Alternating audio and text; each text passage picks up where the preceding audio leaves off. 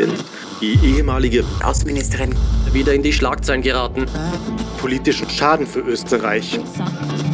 Wehrte sich gegen die Meinung des Außen. Das Land aufgrund der vielen Anfeindungen verlassen müssen. Diffamiert, bedroht, ausgegrenzt und vertrieben. Doch sie lässt sich den Mund nicht verbieten und wird Rede und Antwort stehen bei Unipolar Multipolar dem Podcast für Geopolitik. Es ist Sonntagmorgen, der dritte Advent. Weihnachten steht vor der Tür und ihr hört eine weitere Folge von Unipolar Multipolar, der Podcast für Geopolitik. Mir wie immer zugeschaltet die stets bestens informierte Außenministerin AD von Österreich, Dr. Karin Kneißl. Schönen guten Morgen, Frau Kneißl. Guten Morgen, lieber Flavio von Leben und einen wunderbaren dritten Adventssonntag unseren Zuhörern. Ja, und auch von mir einen wunderschönen dritten Advent an all unsere Zuhörer da draußen. Äh, ja, Frau Kneißl, die Weihnachtszeit äh, hat begonnen, aber äh, bei Ihnen kommt es nicht so richtig zur Ruhe. Sie hatten auch jetzt wieder eine sehr ähm, ja, wie Sie mir gerade ausgeführt haben, eine sehr ereignisreiche Woche. Es stand wieder einiges an und auch über das BBC-Interview, über das wir letzte Woche schon gesprochen haben, müssen wir heute nochmal sprechen, denn äh, es wurde jetzt ja, wir hatten letzte Woche schon drüber gesprochen, in schriftlicher Form veröffentlicht und jetzt kam noch die Videoversion bei YouTube raus, eine äh, gekürzte Version. Sie hatten ein Zwei-Stunden-Interview, daraus hat BBC, ich glaube, fünf oder sechs Minuten veröffentlicht, zusammengeschnitten. Äh, können Sie vielleicht auch nochmal für unsere Zuhörer dann gleich ausführen, was da in dieser Zwei-Stunden-Version äh, noch so angesprochen worden ist. Und ja, ich habe jetzt gesehen, äh, nach einer Woche fast 500.000 Klicks, fast eine halbe Million geklickt worden, äh, über 4.000 Kommentare und äh, ich habe mal die Kommentare von durchgelesen. Die sind, obwohl es bei BBC und nicht Russia Today oder Sputnik veröffentlicht worden ist, überwiegend, ich würde aus dem Bauch heraus sagen, 80, 90 Prozent der Kommentare sind positiv. Ja, Frau Kneißl, was können Sie unseren Zuhörern äh, von Ihrer ereignisreichen Woche berichten und äh, was wurde von BBC in diesem zwei Interview, äh, zwei Stunden Interview noch so alles rausgeschnitten? Ja, ähm, danke, dass Sie das Thema noch einmal ausbringen, weil es äh, war, glaube ich, ein, es war eine, eine, eine gute Entscheidung, dass ich mit BBC wieder ein Interview unternahm. Ich hatte das zuletzt äh, im Mai, Hard Talk, sehr, sehr schweres Verhör, aber als BBC hier anfragte und äh, BBC hat äh, interessanterweise immer noch ein, ein äh, sehr also gut bestücktes Studio in Moskau. Äh, Stephen Rosenberg, äh, der Korrespondent, lebt seit 33 Jahren in Russland, spricht exzellent Russisch und äh, er fragte an und ich gebe ganz bewusst äh, deutschsprachigen Medien, also deutschen äh, Österreichern, äh, keine Interviews, weil ähm, äh, dort einfach eine Agenda verfolgt wird und es immer zum Verriss führt. Beispiel auch, also die, äh, so wie dieses Interview rezipiert wurde in äh, den österreichischen Medien, in Deutsch habe ich nicht nachgesehen, aber ganz kurz, wenn man nimmt zum Beispiel die, die wesentlichen österreichischen Tageszeitungen, da wurde äh, nicht das Interview als solches wiedergegeben, sondern es äh, wurde dahingehend äh, äh, dargestellt, Kneißl überhäuft äh, Putin wieder mit Lobhudelei, Kneißl neuerlich auf den Knien vor dem Diktator. Also das waren so die Schlagzeilen und die Berichterstattung mit entsprechend Fotomontage äh, dargestellten Bildern. Und ich habe dann ganz kurz hineingeschaut in die Kommentare äh, der österreichischen Tageszeitungen, die dazu schrieben. Und die waren äh, zu 90 Prozent in die Richtung, naja, äh, Kneißl soll in Russland bleiben, die Putin-Hure, äh, der gehört die Staatsbürgerschaft sowieso entzogen. Also das ist so die, äh, die Wahrnehmung in Österreich und das ist auch der Hauptgrund, warum ich in das Land wahrscheinlich keinen Fuß mehr setzen werde. Hingegen, wenn man eben mit BBC spricht äh, und ist der Multiplikatoreffekt ein, ein viel, viel stärker war, weil es eben englisches TV ist, weil es von Indien bis Nordamerika Zuseher äh, sich ein Bild machen können. Und hier habe ich auch sehr, sehr viele nette E-Mails bekommen in die Richtung, äh, nicht jetzt mit, mit dem Russlandbezug in irgendeiner Weise, sondern äh, es, es, es waren viele Zusendungen in Richtung, äh, eine intelligente Dame, äh, die mit äh, derartigen Situationen umzugehen versteht. Also äh, bar jeglichen Bezugs auf diese ganz konkrete Situation, die, die mein Leben ist, sondern da wurde einfach ein, eine interessante Diagnose meiner Person gestellt. Und wenn das jetzt aus Indien, aus Nepal, aus aus Lateinamerika kommt, dann, dann freut mich das, ja, weil das einfach, äh, da kommt man über den Froschteich äh, der deutschsprachigen Welt ein wenig hinaus. Und es ist ein Froschteich, ob es jetzt äh, die Wochenzeitung Die Zeit ist oder der Standard oder die Krone, die doch wirklich der Überzeugung sind, äh, sie würden äh, äh Weltbildern zimmern. Äh, das tun sie nicht. Äh, sie, sie leuchten teilweise aus den letzten Löchern, weil es ihnen finanziell immer schlechter geht und da wird dann eben, äh, je mehr man dann noch hinhauen kann auf äh, den Gott sei bei uns Karin Kreisel, umso intensiver wird es dann betrieben. Ja, und es wurde auch in deutschen Medien darüber berichtet. Ich hatte jetzt im Vorhinein mal geschaut, die Süddeutsche Zeitung, die Zeit, NTV, das Redaktionsnetzwerk Deutschland, äh, also alle großen Mainstream-Medien, Leitmedien, die sogenannten, haben über ihren ähm, Auftritt bei BBC berichtet. Und die Headline war bei allen Medien, Frau Kneißl bezeichnet den russischen Präsidenten als ein Gentleman.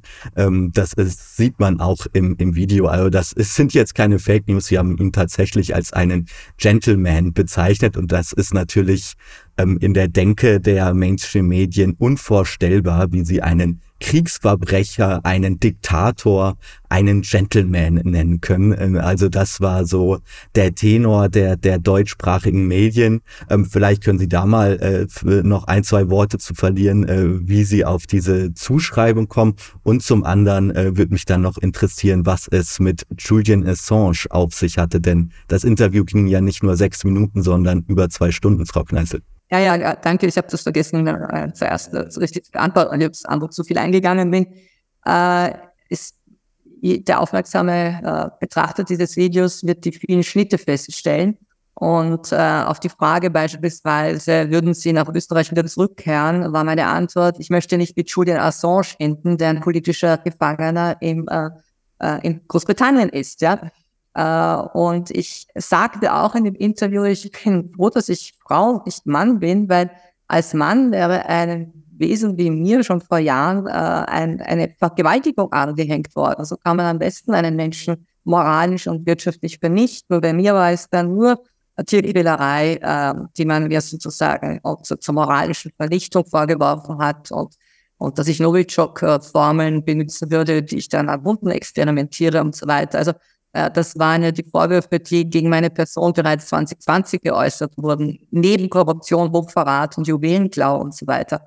Also äh, die Hexe muss weg äh, und wäre ich ein Mann, äh, dann hätte man mir eben Sexual Harassment angehängt. Und ich bin, ich, ich habe mir das von Tag eins gesagt, äh, ich bin sehr erleichtert, dass ich nicht Mann bin und das sagte ich auch in diesem BBC-Interview, weil ansonsten hat man eine eine Situation wie Julian Assange. Und wenn wir uns zurückerinnern, äh, die erste Verhaftung von Julian Assange war unter dem Vorwurf, weniger jetzt äh, des Geheimnisverrates, sondern es gab eben zwei vermeintliche Anschuldigungen von schwedischen Frauen, dass er sich vergewaltigt hätte, die mittlerweile sich als haltlos erwiesen haben.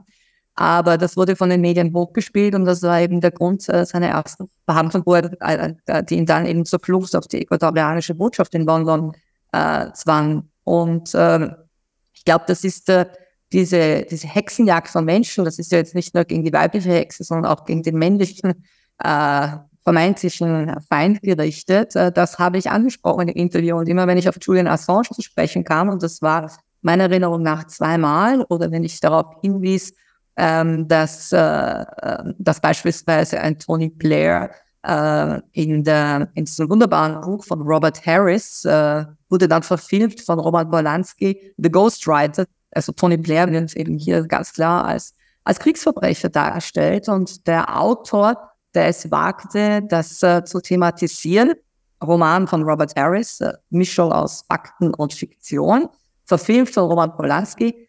Toller Film, wer den äh, sich vielleicht noch ansehen möchte, das Buch ist auch wirklich sehr, sehr gut dann äh, da, da, das sprach ich an und äh, das wurde natürlich rausgeschnitten. Ja, so wie, wie wir es von unserer Medienwelt mittlerweile gewohnt sind, wenn die wirklich heißen Themen angesprochen werden, dann wird einfach geschnitten, es wird ignoriert, äh, es wird in Teilen auch zensiert und es ist aber trotzdem, vielleicht das noch abschließend äh, äh dazu gesagt, äh, interessant zu sehen, dass es doch eine äh, enorme Diskrepanz zwischen öffentlicher und veröffentlichter Meinung gibt.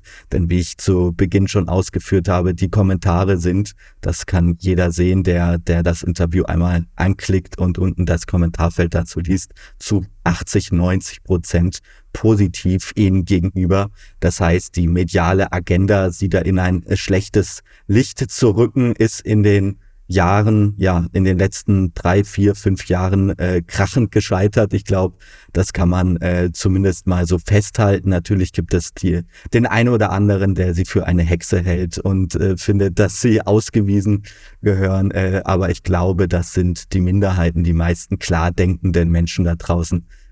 Oh nein, das ist, ist, ist eine, also ich bekomme ja bis heute äh, die sehr, sehr bösartigen Zusendungen aus Österreich. Es ist wie gesagt, ich habe meine guten Gründe, warum ich nicht nach Österreich zurückkehren werde.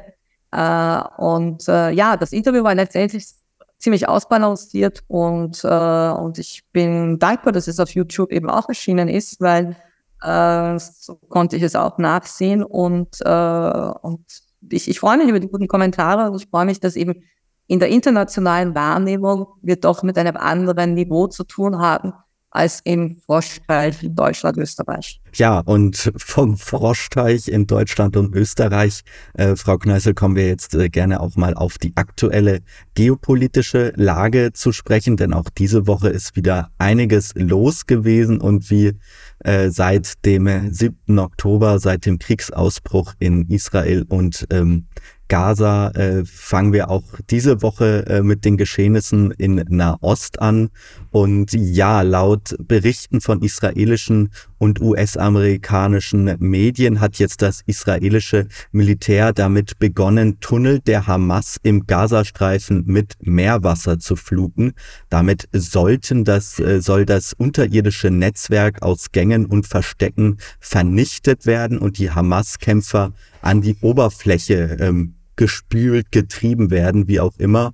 Äh, es handelt, es handelt sich allerdings, äh, das berichtet jetzt die Times of Israel, noch um erste Testverläu äh, Testversuche, Testläufe. Und ja, am vergangenen Wochenende, wir kamen leider im Podcast nicht mehr darauf zu sprechen, da äh, hatten, äh, da war unsere Aufzeichnung schon vorbei. Da gingen Videos und Fotos von gefangen genommenen und entkleideten Palästinensern aus dem Gazastreifen um die Welt und haben für Empörung gesorgt. Dabei zu sehen sind, auf diesen Bildern zu sehen sind Dutzende Männer, die offenbar gezwungen wurden, sich bis auf die Unterhose auszuziehen und auf den Boden zu kauern. Manche knieten auf dem Asphalt, die Hände wurden auf dem Rücken gefesselt, also wirklich furchteinflößende, grausame Bilder und ja, in einem Interview mit dem leitenden Berater von Netanyahu äh, führte Mark Regev äh, aus. Äh, er sagte, äh, ich zitiere ihn einmal, äh, zunächst einmal sind wir im Nahen Osten. Es ist hier wärmer und vor allem tagsüber, wenn die Sonne scheint. Wenn man gebeten wird, das Hemd auszuziehen, ist es vielleicht nicht angenehm, aber es ist jetzt auch nicht das Ende der Welt.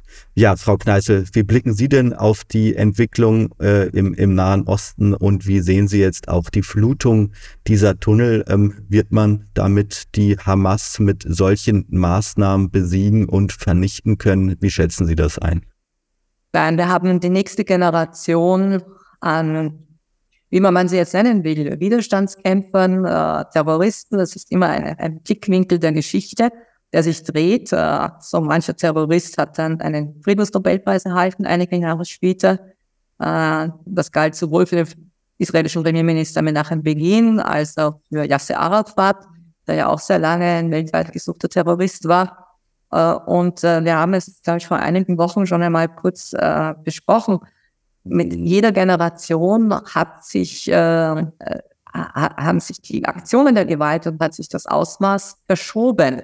Also was in den frühen 70er Jahren noch als äh, relativ, äh, äh, soll man sagen, zivilisierte, unter Anführungszeichen, Flugzeugentführung abspielte, äh, nicht die Landesflut, ja, also das, das wurde ja auch verfilmt und ist eine, eine, eine grausame Situation gewesen, ähm, das, was damals mit, mit der Lufthansa-Maschine passierte, aber es gab eine ganze Reihe von Flugzeugentführungen, wo nicht in die Luft gesprengt wurde, sondern wo es ganz klar darum ging, äh, man möchte die und die Gruppe los, äh, aus, aus der DDR beispielsweise äh, RAF-Terroristen und so weiter losholen oder rausholen. Und äh, es gab eben da eine, eine gewisse, ja, es gab gewisse Regeln. Äh, 50 Jahre später äh, haben wir auf keiner Seite mehr Regeln. Es gilt auch nicht mehr der innere Kompass äh, einer gewissen Menschlichkeit, die an sich immanent sein sollte. Man muss nicht immer alles vorschreiben, äh, wie sich Kommandanten zu verhalten haben. Selbst sehr lange internationales humanitäres Recht bzw. Kriegsvölkerrecht, wie es eigentlich korrekter heißen sollte und einst hieß, unterrichtet. Und äh, im Kriegsvölkerrecht äh, äh, die sogenannte Martens-Formel. Martens war der Name ja deutscher äh, Diplomat in den Diensten von St. Nikolaus II. Und er äh, brachte damit zum Ausdruck äh, folgende Regel. Immer dort, äh, wo es keine klare Vorschrift gibt, wie man sich zu verhalten hat in einer Kriegssituation, möge die Conscience publique, also das öffentliche Gewissen greifen. Es gibt so etwas wie ein öffentliches Gewissen, man kann es innere, inneres Gewissen, Moral, wie auch immer nennen. Aber es gibt gewisse Tabus, äh, die doch die meisten Menschen in sich haben, wie man mit anderen Menschen oder auch mit Tieren umgeht. Ja, also da brauche ich nicht immer eine, eine ganz konkrete äh, Verhaltensmaßnahme, Regel. Und äh, wir sehen, dass an sich in diesem aktuellen Krieg alles, was hier aufgebaut wurde an sogenannten Genferrecht, das humanitäre Recht, Hagerrecht, übrigens alles äh, äh, Rechts, äh, äh, es ist ein, ein System, ein Rechtssystem, das in St. Petersburg geschaffen wurde in den 1890er Jahren. Äh, St. Nikolaus II. Äh, berief damals diese humanitären Konferenzen ein, die das Hager Recht schützen, später dann eben die Genfer Konventionen nach dem Zweiten Weltkrieg 1949 weiter ausgebaut. Und all das ist mittlerweile wirklich in diesen, in diesen Morden äh, über den Haufen geworfen. Und ähm, äh, jetzt äh, die, diese Hamas-Fluten, die ja alle paar Jahre wieder aufgerichtet wurden, nach dem Vorbild übrigens des vietnamesischen Widerstands, Guerillas, wie immer man es nennen will, also äh, die, die, die Kommandanten von Ho Chi Minh haben nicht anders gegen die Franzosen und später gegen die US-Amerikaner gekämpft, auch mit diesem Zulus. Und ähm, die nächste Generation wird, äh, wird vielleicht noch einen, einen Dreh brutaler äh, kämpfen, äh, egal auf welcher Seite. Äh, und was wir auch an, an grauenhaften Zeugenaussagen, Fakten mittlerweile mit, äh, erhalten äh, von den äh, freigelassenen Geiseln, was passiert ist, passiert sein soll wo es eben auch äh, massive Gewaltverbrechen an Frauen gab, ob als Lebende oder als Tote, also auch äh, das Vergehen an, an Leichen, Leichenschändung. Ähm, das möchte ich in keiner Weise jetzt äh, versuchen zu erklären oder sonst etwas. Aber äh, ich gehe mal davon aus, dass einige dieser Hamas-Milizionäre, Terroristen, wie man sie wie gesagt nennen will, das eine persönliche Sichtweise des Zuhörers vielleicht, ähm, viele von denen, gehe ich mal davon aus, waren unter anderem jetzt in Syrien tätig. Uh, und in Syrien sind Kriegsverbrechen verübt worden, von europäischen Staatsbürgern. Ja, die haben alle einen deutschen, französischen, schwedischen Pass. Äh, die brutalsten Brigaden waren äh, die Tschetschenen, die aus Österreich, Deutschland kamen oder eben auch die, ähm, die maghrebinischen Franzosen, die eben dort, man, man kann es nachlesen in einem in einigen Dokumentationen, die, die zusammengefasst wurden.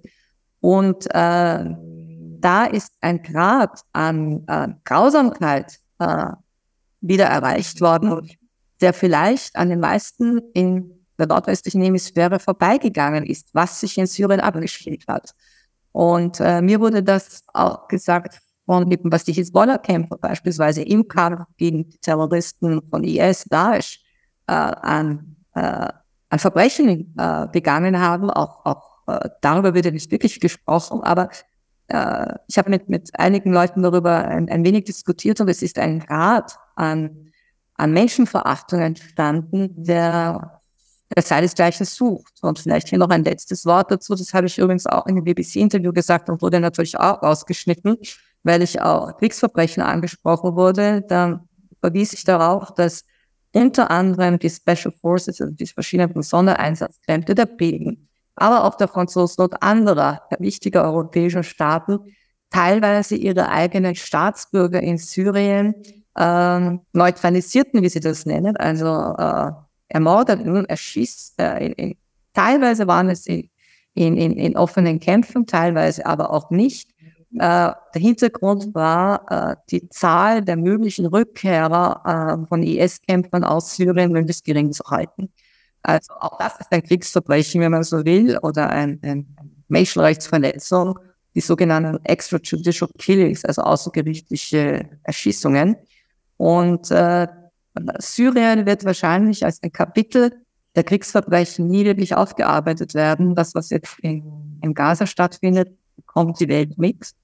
Äh, wie die darauf reagieren wird, äh, weiß ich noch nicht. Ich glaube, im, im Moment gehen uns allen die Sprache aus, um das irgendwie äh, auf den Punkt zu bringen. Ja, und wie die Welt darauf reagieren wird, ist ein gutes äh, Stichwort für die nächste Meldung, denn die Welt hat darauf mittlerweile re äh, reagiert. Die UNO-Vollversammlung hat sich jetzt äh, zu Beginn der Woche für einen sofortigen humanitären Wa äh, Waffenstillstand im Gazastreifen ausgesprochen. Ähm, das Papier wurde von Ägypten eingebracht und es wurde in den USA, in New York, die notwendige Zweidrittelmehrheit, ja mehr als nur erreicht. 153 Länder stimmten dafür, 10 dagegen, 23 Länder enthielten sich, darunter auch Deutschland. Österreich, ihre Heimat, stimmte, war tatsächlich unter der Minderheit zu finden, die dagegen gestimmt haben.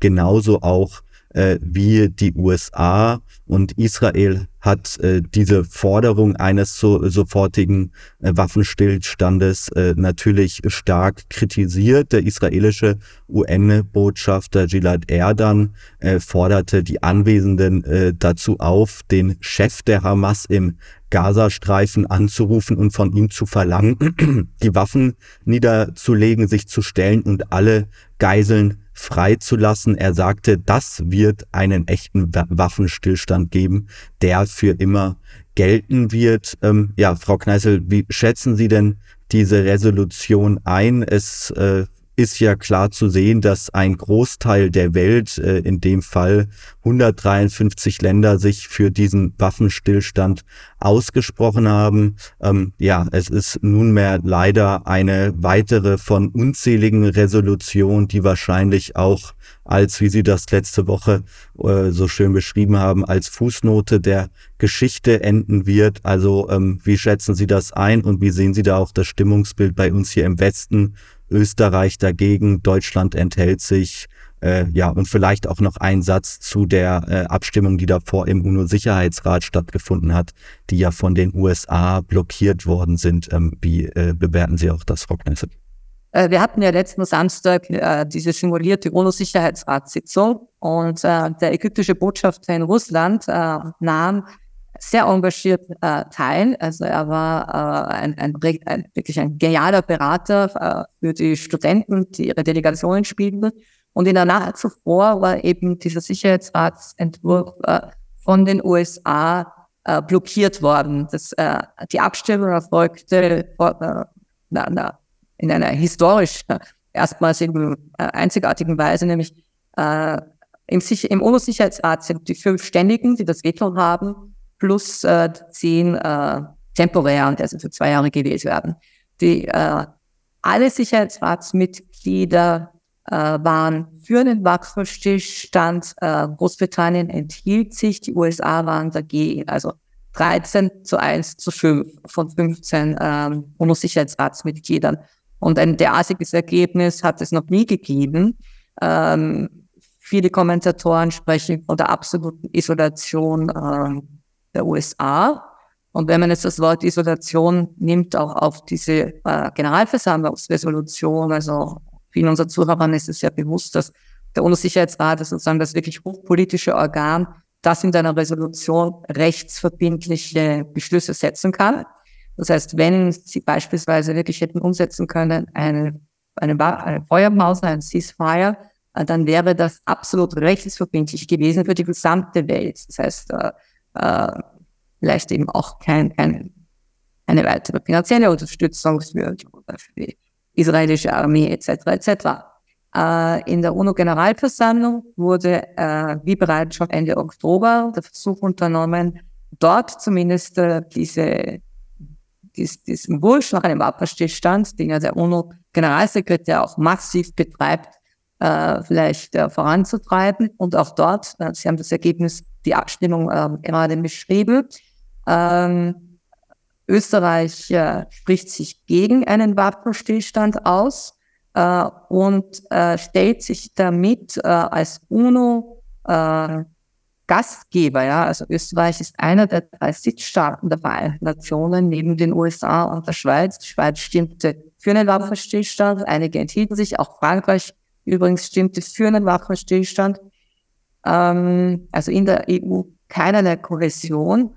Und äh, wir haben es schon bereits besprochen in der Vergangenheit, aber äh, die Tatsache, dass Österreich das an sich immer in der Außenpolitik eine, eine UNO-Außenpolitik auch betrieben, das heißt, die, äh, die, die Rolle der Vereinten Nationen, ihre Aufgabe zu fördern, humanitäres Recht zu fördern und ein Waffenstillstand ist in erster Linie eine humanitäre Frage, um äh, die Verwundeten und Toten zu bergen. Äh, dass sich Österreich hier dagegen stellt, äh, ist nicht nur eine, wie soll man sagen, eine politische Frage jetzt, dass eben äh, die österreichische Bundesregierung sich gegen humanitäres Völkerrecht stellt, sondern es ist auch langfristig von einer Auswirkung, würde ich sagen, was Österreichs Rolle als UNO-Gastgeber anbelangt. Also wir werden sehen, welche Auswirkungen das langfristig haben wird. Ähm, Österreich möchte auch äh, äh, temporäres Mitglied im UNO-Sicherheitsrat werden, ich glaube in den nächsten zwei, drei Jahren. Und äh, wenn die Mehrheit der Welt sich für eine, für eine Feuerpause ausspricht, Österreich dagegen, wir werden sehen, wie, wie das dann auch in gewisse andere Abstimmungen. Aber die sind, wie Sie dort gesagt haben, das sind Fußnoten der Geschichte, ob jetzt Österreich in den Sicherheitsrat kommt oder nicht. Ist völlig irrelevant für den Verlauf im Nahen Osten oder sonst wo. Ähm, aber ähm, äh, bezeichnet ist das. Es ist sehr, sehr bezeichnend. Und Österreich hat ähm, in keiner Weise hier seine Rolle als UNO-Sitzstaat wahrgenommen, hat nicht einmal äh, den UNO-Generalsekretär verteidigt gegen die Angriffe, die aus Israel kamen. Und interessanterweise in den deutschsprachigen Medien findet man keinen einzigen Artikel dazu. Nichts, ja. Also äh, das, da ist Schweine im Walde und äh, das ist schon auch sehr bezeichnend. Ja.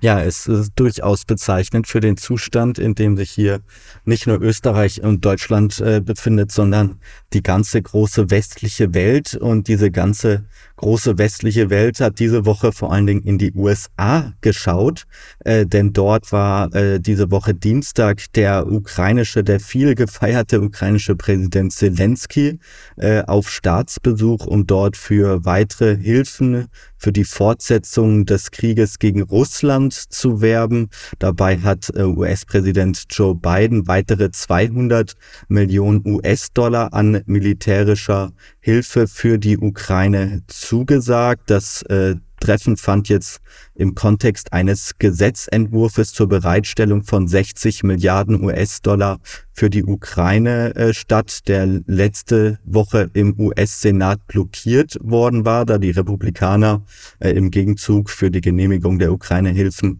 strengere äh, Einwanderungsgesetze äh, äh, an der Südgrenze der USA fordern. Und ja, am Montag bezeichnete dann der US-Senator von Ohio, James David Vance, Zelenskys Reise als äußerst schändlich und warf dem ukrainischen Staatschef vor, ihn nur in die USA zu kommen, um die US-Amerikaner zu belehren und mehr von ihren Steuergeldern äh, zu verlangen. Ähm, ja, und auch Russland äh, hat schon darauf reagiert. Äh, Dimitri Peskov, der Sprecher der Regierung, hat ausgeführt, dass dieses Treffen selbstverständlich nicht den Verlauf der militärischen Sonderoperation äh, beeinflussen wird. Ja, Frau Kneißl, wie blicken Sie denn auf, auf dieses äh, Treffen in, in den USA von Zelensky und Biden und äh, welche Auswirkungen wird es haben oder ist das für Sie unter dem, äh, unter dem Aspekt der Symbolpolitik einzuordnen. es hat sich das Blatt gedreht und äh, es äh, ist die Berichterstattung über die Ukraine und über die Notwendigkeit, Stand with Ukraine, äh, wie das Motto ja war, äh, 16 Monate lang, das hat sich gedreht und äh, äh, in den USA ist äh, nun einmal die Republikanische Partei sehr, sehr kritisch gegenüber diesen Waffenlieferungen eingestellt und über all dem schwebt eben der US-amerikanische Wahlkampf. Und äh, da geht es eben in welch, darum, in welchem Umfang US-Steuergelder jenseits der bereits, wenn ich jetzt das richtig im Kopf habe, 110 Milliarden US-Dollar, die bereits äh, aus den USA an die Ukraine gegangen sind, äh, eben da weitere Militärhilfen, Finanzhilfen und so weiter erfolgen sollen. Und äh, äh, liest man die US-Berichterstattung, ich äh, habe also selbst die von mir immer wieder kritisierte New York Times oder Wall Street Journal, die ich auch gehört habe, zu lesen, war früher mal besser. Aber ich muss sagen, in den letzten Wochen äh, wollte man äh, westliche englischsprachige Medien studieren zur Lage äh, rund um die Ukraine. Dann fand man in der New York Times wirklich äh, klare Worte und, und, und, und Faktendarstellungen, die man vergeblich sucht äh, in, äh, in vielen europäischen äh, Tageszeitungen und, und Tagesschau. Also äh, in den USA ist äh, die gesamte Berichterstattung und auch die parlamentarische Debatte äh, zur Problematik Ukraine eine ganz andere. Und Zelensky war ja vor einigen Wochen in den USA, wollte damals im Kongress sprechen. Das wurde ihm verwehrt, weil es hieß, also äh, wissenschaftlichen Sprecher der Republikanischen Partei haben anderes zu tun. Jetzt war er kurzfristig wieder eingeladen zu diesem Besuch mit dem US-Präsidenten und es wurde eine, eine, eine, kleine Summe wurde zugesagt, aber ich glaube, für Zelensky hat es sich offenbart und wenn nicht für ihn, dann vielleicht auch stärker noch für seine Ehefrau Olga, die ja auch äh, Stellung genommen hat vor einigen Tagen und ziemlich klaren Grund. Also äh, wir haben den Eindruck, äh, man, äh, man interessiert sich nicht mehr für uns. Ja? Und äh, ich glaube, dieser Eindruck wird von vielen geteilt, äh, während äh, es aus den USA heißt, wir haben dafür kein Geld und keinen politischen Willen mehr, äh, haben deutsche Politiker gesagt und auch eben Kommissionsmitgliedern, ja dann, dann machen wir das sozusagen hier auf eigene Kosten weiter. Äh, und wo äh, die Europäische Union und ihre Mitgliedstaaten, das ist dann wieder vor allem eben Deutschland, äh, das wirklich äh, finanziell und politisch stemmen kann, steht auf einem anderen Land. Aber äh, gestern Nacht, Donnerstag, äh, den äh, 14. Äh, Dezember hat man äh, aber dennoch den Schluss gefasst, man wird die äh, ähm, Beitrittsverhandlungen mit der Ukraine aufnehmen auf EU-Ebene. Also man, man verlegt sich da auf eine andere Ebene. Das Geld geht aus, die US-Unterstützung wird abgesagt, aufgekündigt und die EU äh, sieht eben hier die Notwendigkeit, die Ukraine trotz aller der der bekannten äh, Defizite, und es ist nicht nur ein Kriegsschauplatz, sondern es sind eben auch andere Fragen der, äh, der Korruption äh, trotzdem aufzunehmen. Ich habe heute früh auf äh, France 24, das ist das französische CNN, ist nicht unbedingt einer meiner favorisierten Sender, aber in der Früh sehe ich ihn ganz gerne via Internet, ist ja hier alles gut empfangen, zu empfangen. Äh, äh, das ist, äh, da war der Grundtenor von Soldaten, die eben von France 24 interviewt wurden, die sagten, äh, auf France 24, ja, nicht RT, Sputnik oder sonst wo, die sagten, wir werden von unserer Bürokratie im Stich gelassen. Wir wissen, dass es Nachschub gibt, aber der versickert äh, in, in dunklen Kanälen der Korruption. Ja, äh, und Sie haben jetzt äh, schon angesprochen, äh, Frau Kneißl, die EU äh, hat jetzt beschlossen, dass sie die Beitrittsverhandlungen mit der Ukraine und auch der äh, Republik Moldau weiter fortsetzt, beziehungsweise es wurde der Weg äh, freigemacht für einen baldigen Beitritt der beiden Staaten. Und natürlich wird bei uns in den einschlägigen, einschlägigen Medien in erster Linie über einen möglichen Beitritt der Ukraine und weniger der, der Republik Moldau ähm, äh, gesprochen. Und interessant äh, dabei ist daran, dass äh, die Entscheidung zu einem möglichen baldigen Beitritt der Ukraine äh, äh, offenbar ohne die explizite Zustimmung des ungarischen Ministerpräsidenten äh, Viktor Orban getroffen worden ist, denn die Entscheidung zur Aufnahme von Beitrittsgesprächen mit der Ukraine und Moldau wurde getroffen, als äh, der ungarische Ministerpräsident nicht im Raum war. Der Europäische Rat sei aber dennoch beschlussfähig gewesen, heißt es jetzt aus EU-Kreisen. Das Vorgehen sei mit Orban äh, abgesprochen äh, gewesen. Äh, Orban hat sich äh, schon mehrfach deutlich gegen die Entscheidung für den äh, Start von EU-Beitrittsverhandlungen mit der Ukraine ausgesprochen. Er begründet das mit Reformauflagen, die die Ukraine noch nicht erfüllt hat. Er sagt, es sei weder im Interesse der EU noch der Ukraine, dass dieses Land Mitglied äh, der, der EU wird. Und es gab jetzt auch, Frau Kneißl, eine interessante Studie vom Institut der deutschen Wirtschaft, die berechnet haben, dass bei einem EU-Beitritt der Ukraine dies bis zu 17 Prozent des gemeinsamen äh, Haushalts der EU in das Land fließen würde. Äh, laut den Berechnungen wird, geht es dabei um eine Summe von 130 bis 190 Milliarden Euro, äh, die in das Land fließen würden und sich ja aus das muss man so sagen, aus unseren äh, Steuergeldern, aus den Steuergeldern der hier in Deutschland oder den EU-Ländern lebenden Bürger finanziert würde. Ähm, ja, wie, wie blicken Sie denn da auf diese Beitrittsverhandlungen? Ähm, es scheint ja mittlerweile nur noch eine Frage der Zeit zu sein, bis die Ukraine dann tatsächlich vollwertiges Mitglied der EU wird. Ähm, sehen Sie das ähnlich kritisch wie Viktor Orban, der sagt, die EU sollte eigentlich gar kein Interesse daran haben, dass die Ukraine Mitglied äh, dieses Staatenbundes wird? Vielleicht, wenn ich ganz kurz äh, zurückgehen darf in die Zeit, als ich äh, die ungarische Außenpolitik im, im Europäischen Rat für Auswärtiges äh, erleben durfte. Äh, wir haben damals im Jahr 2018, 2019, wann immer es um die Lage in der Ostukraine ging, Donbass, äh, und die Tatsache, dass dort bereits 14.000 Menschen ums Leben gekommen waren, dass dort Krieg herrschte, äh, die einzige Delegation, äh, die das regelmäßig ansprach, war die ungarische.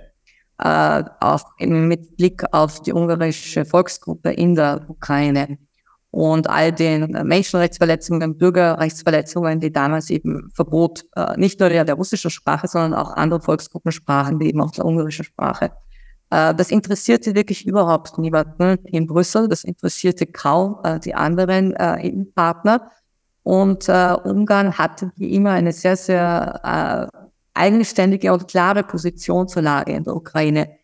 Äh, Viktor Orban hat äh, Präsident Putin äh, getroffen bei einem äh, China Seidenstraßengipfel vor einigen Monaten. Äh, Ungarn äh, ist in Kooperation mit, mit, dem russischen Atomkonzern Rosatom, also dem Bau von Atomkraftwerken, also Russland und Ungarn kooperieren auf vielen, vielen Ebenen. Äh, und äh, ja, es gibt dazu ein gewisses Raunen äh, in, in, Brüssel und in anderen wichtigen Hauptstädten. Siehe auch eben jetzt äh, Stockholm, weswegen Ungarn auch kein großes Interesse hat, jetzt die Schweden in die NATO aufzunehmen, ist nicht nur die Türkei, die hier blockiert. Also äh, es ist, Ungarn führt eine sehr souveräne, eine sehr eigenständige Außenpolitik und äh, äh der ungarische äh, Regierungschef Viktor Orban, der einst der Darling des Westens war, äh, Anfang der 90er Jahre. Also da war der tolle Antikommunist und, äh, äh und der, der, der, Rück, äh, der, der Rückhalt der Christdemokratie, wie sie das also damals nannten, aufgrund seiner sehr sehr klaren und, und sehr, sehr offensiven Aussagen, auch was die damalige Sowjetunion in, in, in Ungarn anbelangte, eben dieser Viktor Orban wird heute als, äh, als, der, als der Pro-Russe empfunden, was er nicht ist. Ja? Äh, Orban betreibt eine, eine sehr eigenständige, eine sehr souveräne ungarische, den ungarischen nationalen Interessen dienende Außenpolitik und auch Wirtschaftspolitik. Also äh, da, da, damit ist das sozusagen das Novo, weil das macht ja niemand anderer innerhalb der Europäischen Union, wo man sozusagen die eigenstaatlichen Interessen unter dem Titel der europäischen Kooperation und gemeinsamen Standards und so weiter verschmelzen will in etwas Größeres, aber dieses Größere geht nicht wirklich auf. Und äh, hier ist eben Viktor Orban ein, ein, eine, für, für, für viele in Brüssel eine Art unguided missile, aber er ist sicherlich alles andere als jetzt der Pro-Russe, sondern er ist der Pro-Ungar. Und äh, das macht, das verschafft den äh, Wahlgewinne in, in Ungarn. Äh, und hinzu kommt noch etwas, was man in, in Brüssel wirklich überhaupt nicht versteht, weil man ahistorisch ist, nicht wenig historisch, sondern absolut ahistorisch, äh, dass Ungarn für seine Freiheit, für so etwas wie europäische Werte wirklich äh, oftmals den Kopf hingehalten hat. Ja? Unter anderem oder am stärksten wohl im Jahr 1956, äh, als äh, man versuchte, die damalige Rote Armee zu verjagen. Das gelang auch teilweise wenn nicht damals europäische Hauptstädte den, das der Roten Armee freie Hand gelassen hätten in Ungarn, äh, damit es nicht zu einer Konfrontation am Suezkanal kommt. Also das war ein sehr, sehr mieser Vorhandel. Und äh, das alles sind meines Erachtens schon wichtige Daten der europäischen Geschichte, die aber sie einer Frau von der Leyen, einem Herrn Borrell, einem Herrn Scholz, einer Frau Warburg äh, vergeblich versuchen können, näher zu bringen äh, weil sie sich einfach für derartige äh, Geschichte und Geschichten nicht interessieren. Äh, es, es, es, ist, es ist, wie gesagt, ein historisches Denken. Und Orban hat gesagt, äh, kommt gar nicht in die Tüte, dass mit der Ukraine hier irgendetwas aufgenommen wird. Ähm, und er hat den Saal verlassen, um eben nicht bei der Abstimmung dabei zu sein. Österreich hat großartig angekündigt, noch vor einigen Tagen, ja, wir werden uns auch dagegen aussprechen und wir finden das nicht so gut und so weiter. Aber so wie die Österreicher sind, äh, wird dann eben im letzten Moment knickt man dann wieder heftig ein und, und, und ist eben im, im, im opportunen oder opportunistischen äh, Chor mit dabei. Ja, und Frau Kneißl, wir müssen auch noch reden und zwar über den neuen polnischen Ministerpräsidenten mit Namen Donald Tusk. Äh, er wurde jetzt zwei Monate nach der Wahl ähm, äh, von Präsident Andrzej Duda als neuer äh, Ministerpräsident vereidigt. Äh, einer Vertrauensabstimmung hatten jetzt am Dienstag eine knappe Mehrheit äh, der Abgeordneten äh, für Tusks Kabinett votiert. Donald Tusk sagte in seiner ersten Regierungserklärung, die Einhaltung der Werte von Demokratie und Rechtsstaatlichkeit seien ihm äh, eine, äh, ja, seien für ihn in seiner äh, Regierungsarbeit das Wichtigste und eine gute Zusammenarbeit ist, eine gute Zusammenarbeit mit der EU stehe jetzt äh, in, im Vordergrund. Seiner außenpolitischen Prioritäten. Er sagte, was wirklich eine Gemeinschaft formt, sind Rechtsstaatlichkeit, die Verfassung, die Regeln der Demokratie, sichere Grenzen und ein sicheres Landgebiet. Das sagte der 66-Jährige. Ja, und Bundeskanzler Olaf Scholz äh, hat sich auch schon optimistisch gezeigt über die Möglichkeit einer verbesserten Beziehung zu Polen im Zuge der Ernennung von Donald äh, Tusk zum neuen Regierungschef des Landes. Äh, er sagte, Tusk gehöre in die Mitte Europas als unverzichtbarer Teil unserer Europäischen Union. Das sagte er am Mittwoch im Bundestag. Ähm, ja, das heißt, äh, ich könnte jetzt noch viele weitere Staatschefs, vor allen Dingen westliche Staatschefs äh, zitieren, die ähnlich euphorisiert und ähnlich positiv auf diese Wahl blicken. Äh, aber mich würde viel mehr von Ihnen interessieren, wie Sie jetzt diese Wahl äh, äh einschätzen. Frau Kneißl, sind Sie da ähnlich zuversichtlich, ähnlich positiv gestimmt wie Bundeskanzler Olaf Scholz? Und vielleicht noch viel interessanter, ähm, was bedeutet diese Wahl für Russland und äh, für den weiteren Verlauf des Ukraine-Krieges? Vielleicht kurz zur Erinnerung äh, für uns alle, Donald Tusk war ja nicht nur, äh, oder ist nicht nur ein äh, polnischer Politiker, sondern er war auch in der Kommission äh, als, äh, äh, jetzt mir jetzt kurz, ich weiß jetzt nicht mehr, in welche er hatte, aber er war äh, er hatte ein hohes Amt in der Europäischen Kommission, in den Institutionen. Mir, mir, mir ist es jetzt kurz entfallen, weil ich war mit dem, in den letzten Tagen in anderen Themen drinnen. Aber jedenfalls, er ist äh, auch ein Mann der EU-Institutionen. Ja, er ist jetzt nicht nur ein gewählter polnischer Politiker, der eine Koalition bilden muss, weil er eben äh, für diese Mehrheitsgewinne im Parlament äh, Partner braucht, Er holt einige altbekannte Gesichter der transatlantischen Landschaft wieder herein. Äh, und er selbst ist ein wohlbekanntes Gesicht in den EU-Institutionen. Das heißt, er, er ist alles andere als unvorhersehbar, wie es beispielsweise ähm, die, äh, zu, also die Vorgängerregierung Polens war, die, das, äh, die den Stempel populistisch-nationalistisch erhalten hatte vom, vom Westen. Und äh, das ist man dann also ziemlich bald.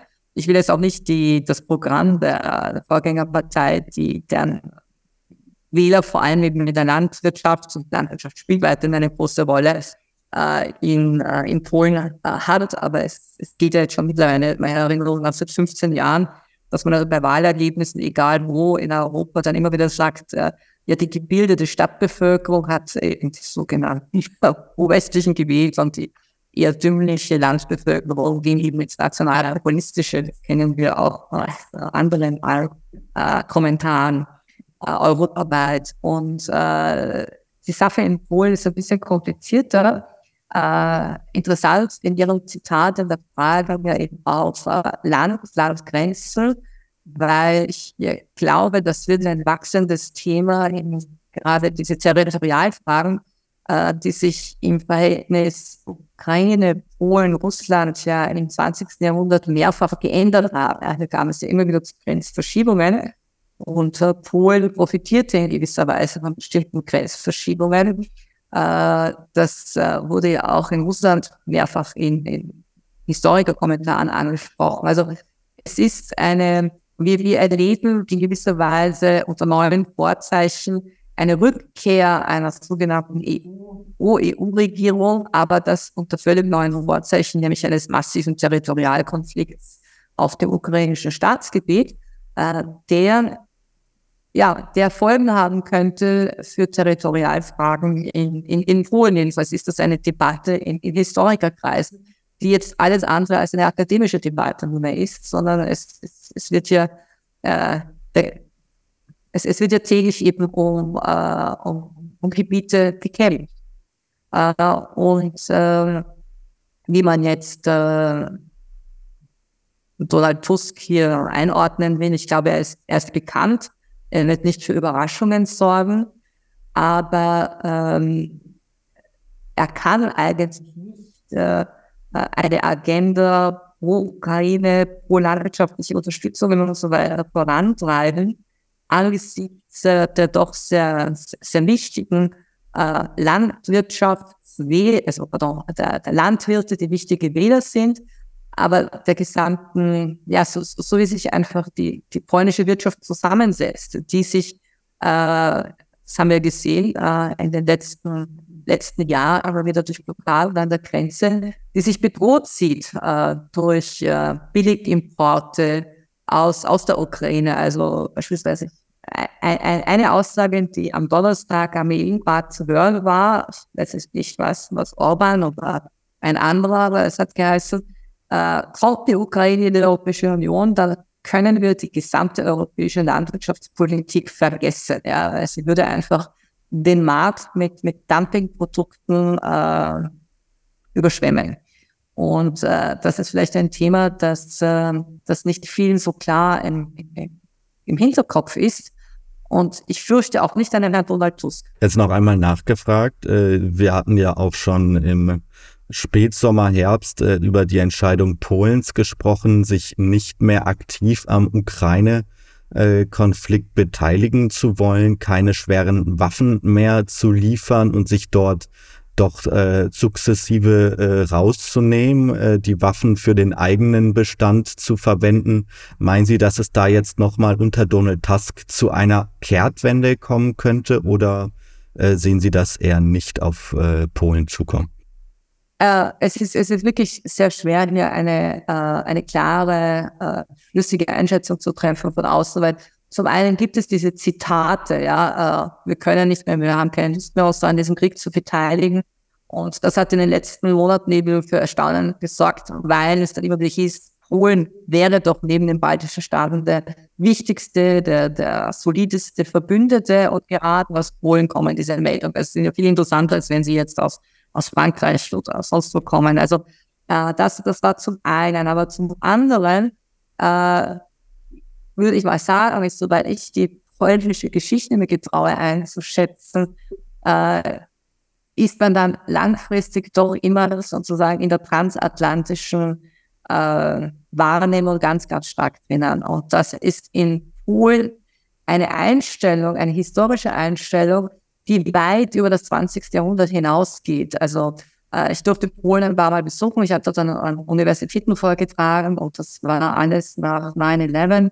Das war alles nach 2003 und äh, wann immer ich mich dort im Unterricht kritisch beispielsweise zum Irakkrieg äußerte oder zu Guantanamo, also da fiel man über mich her, äh, weil äh, ich war eben erstaunt über die sehr, sehr hohe Haltung, die ich auch unter sehr, sehr jungen Leuten fand, äh, äh, die, die also wirklich äh, bereits eine, eine Art, ja, sehr, sehr pro-amerikanisch war. Ich habe es dann mit etwas Abstand besser verstanden, äh, weil äh, die USA einfach in der, in der jeweiligen Geschichtsschreibung, im Narrativ, das in den Familien äh, von Generation zu Generation weitergegeben wird, einfach eine sehr, sehr positive Stellung haben.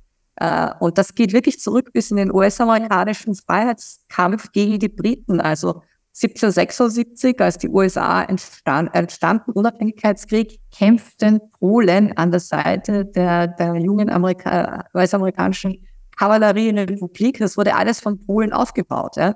Äh, und diese Rückkehrer aus der US-Revolution haben dann in Polen wiederum den Freiheitskampf gegen die Habsburger, gegen die Romanows und so weiter betrieben. Also äh, das sind so viele alte historische Verbindungen ab da, ähm, die, die weit über das 20. Jahrhundert hinausgehen. Frau Gnessel, mit dieser Einschätzung bedanke ich mich vielmals für diesen heutigen Podcast mit Ihnen. Ich wünsche Ihnen jetzt noch ein ja, schönes vorweihnachtliches äh, Wochenende. Bei uns steht der dritte Advent jetzt ja quasi noch vor der Tür, äh, während bei der Ausstrahlung äh, die ähm, Zuhörer die dritte Kerze äh, wahrscheinlich schon angezündet haben. Ähm, ja, machen Sie es gut, Frau Kneißel, äh, bleiben Sie wohl auf und bis, bis nächste Woche. Fliege morgen nach Tabarowsk, dort hat es minus 30 Grad. Ich wollte so richtig dort Tage. oh, Temperaturen um die minus 30 Grad, äh, die stehen bei uns hier ja noch nicht an, obwohl es hier letzte Woche auch schon ja einen äh, Wintereinbruch gab äh, mit viel Schnee und Eiseskälte. Aber das sollte für ein Winter ja auch dazugehören, nicht wahr? Trotz Klimawandel. Ähm, ja, Frau Kneißel, ähm, bevor wir uns jetzt über die weiteren Absurditäten rund um Klimawandel und Co. unterhalten, würde ich sagen, beenden wir es an dieser Stelle und wir sehen uns nächste Woche wieder. Gerne. Alles Gute. Eine schöne Weihnachten. Ja, und auch an euch, liebe Zuhörer, vielen Dank, dass ihr heute wieder mit dabei wart. Und ja, bis zur nächsten Folge dann macht euch jetzt noch einen schönen dritten Advent äh, oder dann auch was auch immer, wann ihr diesen Podcast da draußen eben hört. Bleibt wohl auf, eine gesegnete Vorweihnachtszeit und bis zur nächsten Folge von Unipolar Multipolar, der Podcast für Geopolitik. Ciao. Unipolar Multipolar der Podcast für Geopolitik.